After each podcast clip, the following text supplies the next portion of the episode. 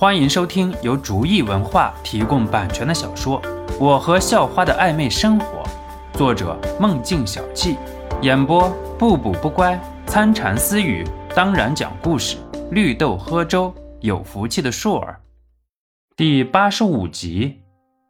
当时看着已经服了，怎么这样啊？随心言也是眉头紧锁，很不满的说道：“嗯。”你们认识陈向阳？张泽天疑惑的问道。是啊，怎么不认识啊？人家可是肖诺老大的小弟呢。这老大一走，又开始牛逼了。张晶晶瞪大眼看着肖诺，嘲讽道。肖诺则是很无奈的笑了笑。这个小妞永远都是这样。可能不是你们想的那样。不过我还是去看看吧，说不定有什么问题。肖诺可不想在这里和张晶晶斗嘴，那可是没有好下场的。肖诺说完，直接就转身离开了。陈老大，这次谢谢你了，这是孝敬您的，您收着。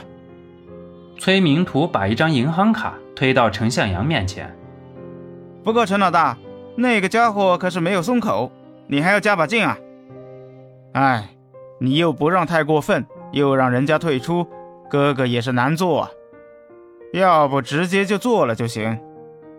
陈向阳收了银行卡，也是很乐呵说道：“哈哈哈哈以陈老大的势力，想干掉他肯定容易。可是市场竞争，没有这个对手就没有前进的动力了。那我离着完蛋也就不远了。”崔明图笑呵呵说道。不过这话是发自内心的，只有有一个强大的对手存在，人才能居安思危。安逸的生活只能让人等死。这个时候，肖诺已经在窗外了，正好看到陈向阳和崔明图。肖诺就在外边看着。不过当肖诺听到崔明图说的话之后，也是觉得应该和自己的想法差不多，所以就推窗进去了。陈老大，好久不见啊！肖诺进屋之后，和陈向阳打招呼道：“陈向阳看到是肖诺，亲切，却也胆怯。啊哈，肖老大，是你呀？呃，有什么事情吗？没事儿，我一个朋友的父亲被打了，听说和你有关，所以过来问问。”肖诺似乎很随意的说道。张泽天，陈向阳试探性问道。不知道陈老大有什么说法吗？肖诺也是没想到陈向阳问的这么干脆。陈向阳已经全身冒冷汗了，这玩意儿，谁知道只是个普通商人的章泽天，竟然和肖诺有关系？呃，不是，肖老大，你听我解释。陈向阳这个时候已经开始语无伦次了。肖诺假装疑惑了一下，其实心里已经有了主意。那你解释一下吧。是崔明图和张泽天在生意上的事情，我也只是拿点钱出点力而已。程向阳很慌忙地解释道：“呃，前一段时间，崔明图的女儿被张泽天的人警告了，说让他提醒他父亲不要再参与某个大生意，所以现在崔明图就想还一下，只不过下面的人失手了，才把张泽天打伤了。”你是叫崔明图是吧？肖诺走到崔明图前边，看着崔明图的眼睛问道。肖诺能看得出来，崔明图是个很老实的人，虽然也有着生意人的精明挂在脸上，却没有那种奸邪的感觉，想必不是那种想要人命的人。嗯，是是是。崔明图有点语无伦次，自己算个屁啊！虽然公司有自己的安保力量。可是和陈向阳的人比起来，就差了太多。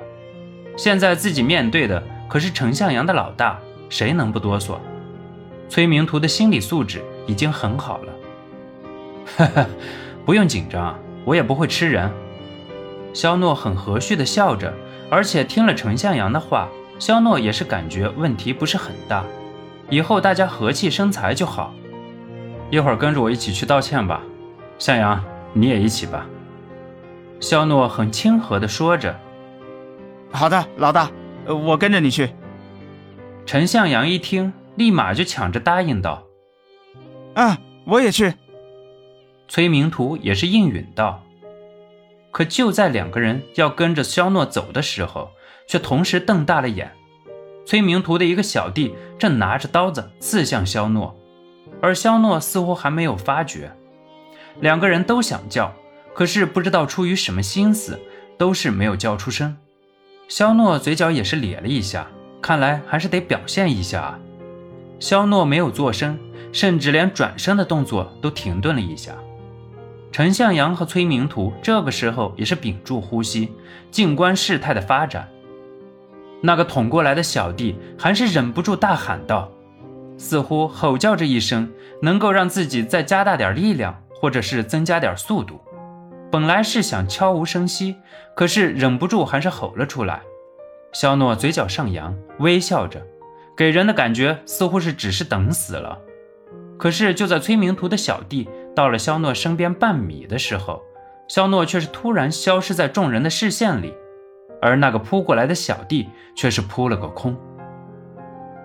本集播讲完毕，感谢您的收听，喜欢请点击订阅加关注，下集更精彩。